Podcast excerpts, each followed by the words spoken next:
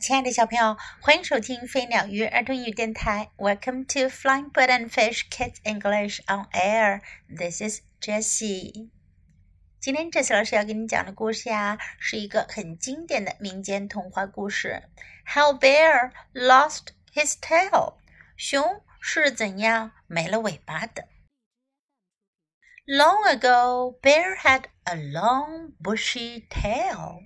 很久之前，熊有一条长长的、毛茸茸的尾巴。He was so proud of his tail that he showed it off to everyone. 他非常自豪，他有条漂亮的尾巴，他到处炫耀。The other animals would say, Bear, you have the most beautiful tail of all. 其他动物会说：“熊，你有着最漂亮的尾巴呢。This made Fox unhappy. He thought his own long bushy tail was the most beautiful tail of all. 这让狐狸很不高兴。他认为他自己那条长长的、毛茸茸的尾巴才是最漂亮的。So Fox made a plan. 于是狐狸制定了一个计划。Fox knew that Bear loved fish more than anything else. 狐狸知道熊最喜欢吃鱼了，so Fox cut out a hole in the ice. 于是啊，狐狸在冰面上凿了个洞。He fished all day long until he had a great big pile of fish. 他钓了一整天的鱼，直到钓上来一大堆鱼。 when he heard Bear coming, Fox hit the fishing pole and dipped his tail into the cold, icy water. 当他听到熊走过来的时候，狐狸就赶紧把钓鱼竿给藏了起来，然后把它的尾巴给放进了冰冷的水中。Just then, Bear walked by the lake. 此时，熊经过了湖边。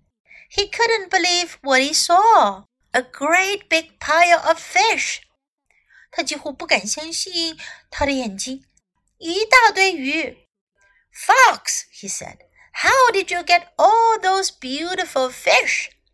他说：“狐狸，你是怎样弄到这么多漂亮的鱼的？”It was easy, said Fox. 狐狸说：“很容易啊。I caught them with my tail. 我用我的尾巴钓到的。” I'll show you. 我教你。But let's find a new place for you. 但我们给你找个新的地方吧。I think I've caught all the fish here. 我想啊，我把这儿的鱼都给钓光了。So Fox led Bear to a different place and cut out a new hole. 于是狐狸领着熊啊，去到一个不一样的地方，又凿了一个洞。 here is your new hole, Bear," said Fox. 狐狸说：“这是你的新洞。Turn around and dip your tail into the water. 转过身去，把你的尾巴放进水里。Soon a fish will grab it. 很快鱼就会抓住它的。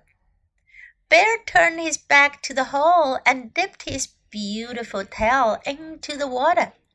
熊转过身去，把它那漂亮的尾巴放进水里。I cannot see the hole，我看不见洞。How will I know if I catch a fish? asked Bear。我怎么能知道我抓到条鱼了呢？熊说。Fox said, "I will hide over there so the fish don't see me." 狐狸说：“我会躲在那边，这样鱼就看不到我了。” When I see a fish grab your tail, I will shout to you. 当我看到有鱼抓住你的尾巴的时候，我就会对着你喊。Then you can pull the fish out of the water. 那你就可以把鱼拉出水面啦。Don't move until I tell you to. 我没叫你动，你可别动。Bear nodded his head. 熊点了点头。So Bear waited and waited. 于是熊等了又等。he was very tired. 他好累呀。Soon he fell asleep. 很快他就睡着了。Bear slept all day and all night. 熊睡了一整个白天，又睡了一整个晚上。His tail got colder and colder. 它的尾巴变得越来越冷了。The ice got thicker and thicker. 冰结得越来越厚了。 Bear slept and slept. 熊睡了又睡。Fox waited by the tree. 狐狸等在树边。He waited until Bear had slept all night long.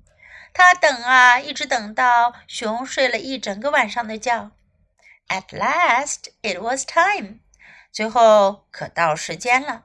Fox crept up to Bear's ear and shouted, "Now, Bear!" 狐狸爬到熊的耳朵旁边，大喊道：“现在，熊，到时间了！” Bear woke up and pulled his tail, but it wouldn't move. 熊醒过来，想把它的尾巴给拽出来，可是尾巴却动不了。Pull harder, said Fox. 狐狸说。用力拉！It must be a huge fish，一定是条很大的鱼。Bear pulled and pulled until snap！熊使劲的拉呀拽呀，直到咔嚓一声。Bear turned around to see the huge fish he had caught。熊转过身去看他捕到的大鱼。But that is not what he saw。可是他看到的不是大鱼。小朋友们，你们猜到熊看到的是什么了没有啊？My tail! cried Bear. My big, beautiful tail! 我的尾巴！熊喊了起来。我那大大的、漂亮的尾巴。The fishing hole was gone. 钓鱼的洞不见了。There in the ice was Bear's tail. 在冰里露出来的是熊的尾巴。The water had frozen while Bear slept, and his tail was stuck in the ice. 在熊睡觉的时候，水结冰了，它的尾巴就被卡在了冰里。Fox pointed at Bear's new short tail and laughed. 狐狸指着熊那新的短短的尾巴大笑起来。what a silly little tail for a great big bear," said Fox. 狐狸说：“对于一头大大的熊来讲，这小小的尾巴看起来可真傻呀。” Bear was sad. 熊很难过。He didn't want the other animals to see his short little tail, so he ran home to his cave and slept all winter long. 他不想让其他的动物看到他那短短的小尾巴，于是他就跑回他的山洞里去睡了一整个冬天的觉。Now Fox shows off his own beautiful tail every chance he gets。现在呀，轮到狐狸了，他一有机会就去炫耀他自己那条漂亮的大尾巴。小朋友们，你们知道了吗？熊是怎么失去它那长长的、毛茸茸的、漂亮的尾巴的呢？狐狸是不是非常的狡猾呢？如果你是熊的朋友，你会不会给它出个主意呢？在今天的故事中，我们可以学到这样一些有用的表达，来跟 Jess 老师一起练习吧。You have the most beautiful tail of all。你有最漂亮的尾巴。You have the most beautiful tail of all. This made Fox unhappy. 这让狐狸很不高兴。This made Fox unhappy. A great big pile of fish. 一大堆鱼。A great big pile of fish. It was easy. 这容易。It was easy. I'll show you. 我教你。 I'll show you. Let's find a new place for you. 让我们来找一个新的地方给你。Let's find a new place for you. Turn around. 转过身去。Turn around. I cannot see the hole. 我看不见洞。I cannot see the hole. I will hide over there. 我会躲在那边。 I will hide over there. Don't move until I tell you to. 我不叫你动，你可别动哦。Don't move until I tell you to. Bear waited and waited. 熊等了又等。 Bear waited and waited. He was very tired. 他非常累。He was very tired. Pull harder. 更用力的拉。 Pull harder. Bear was sad. 熊很难过。Bear was sad. Now let's listen to the story once again. How Bear Lost His Tail. Long ago, Bear had a long, bushy tail. He was so proud of his tail that he showed it off to everyone. The other animals would say, Bear, you have the most beautiful tail of all. This made Fox unhappy. He thought his own long bushy tail was the most beautiful tail of all. So Fox made a plan. Fox knew that Bear loved fish more than anything else, so Fox cut out a hole in the ice. He fished all day long until he had a great big pile of fish. When he heard Bear coming, Fox hit the fishing pole and dipped his tail into the cold, icy water. Just then, Bear walked by the lake. He couldn't believe what he saw a great big pile of fish. Fox, he said, how did you get all those beautiful fish? It was easy, said Fox. I caught them with my tail. I'll show you. But let's find a new place for you. I think I've caught all the fish here. So Fox led Bear to a different place and cut out a new hole. Here is your new hole, Bear, said Fox.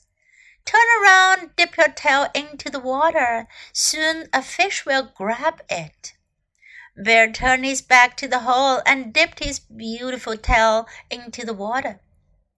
I cannot see the hole. How will I know if I catch a fish? asked Bear. Fox said, I will hide over there so the fish don't see me. When I see a fish grab your tail, I will shout to you. Then you can pull the fish out of the water. Don't move until I tell you to. Bear nodded his head. So Bear waited and waited. He was very tired. Soon he fell asleep. Bear slept all day and all night. His tail got colder and colder. The ice got thicker and thicker. Bear slept and slept. Fox waited by the tree. He waited until Bear had slept all night long. At last it was time. Fox crept up to Bear's ear and shouted, Now, Bear! Bear woke up and pulled his tail, but it wouldn't move. Pull harder, said Fox. It must be a huge fish. Bear pulled and pulled until snap! Bear turned around to see the huge fish he had caught. But that is not what he saw. My tail! cried Bear. My big, beautiful tail! The fishing hole was gone. There in the ice was Bear's tail. The water had frozen while Bear slept and his tail was stuck in the ice. Fox pointed at Bear's new short tail and laughed. What a silly little tail for a great big bear, said Fox. Bear was sad. He didn't want the other animals to see his short little tail. So he ran home to his cave and slept all winter long.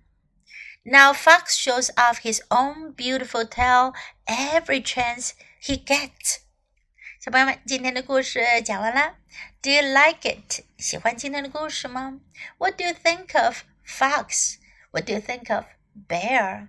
你们对熊和狐狸有什么样的看法呢？You can tell me your idea。你可以告诉杰斯老师你的想法哦。Okay，thanks for listening. Until next time. Goodbye.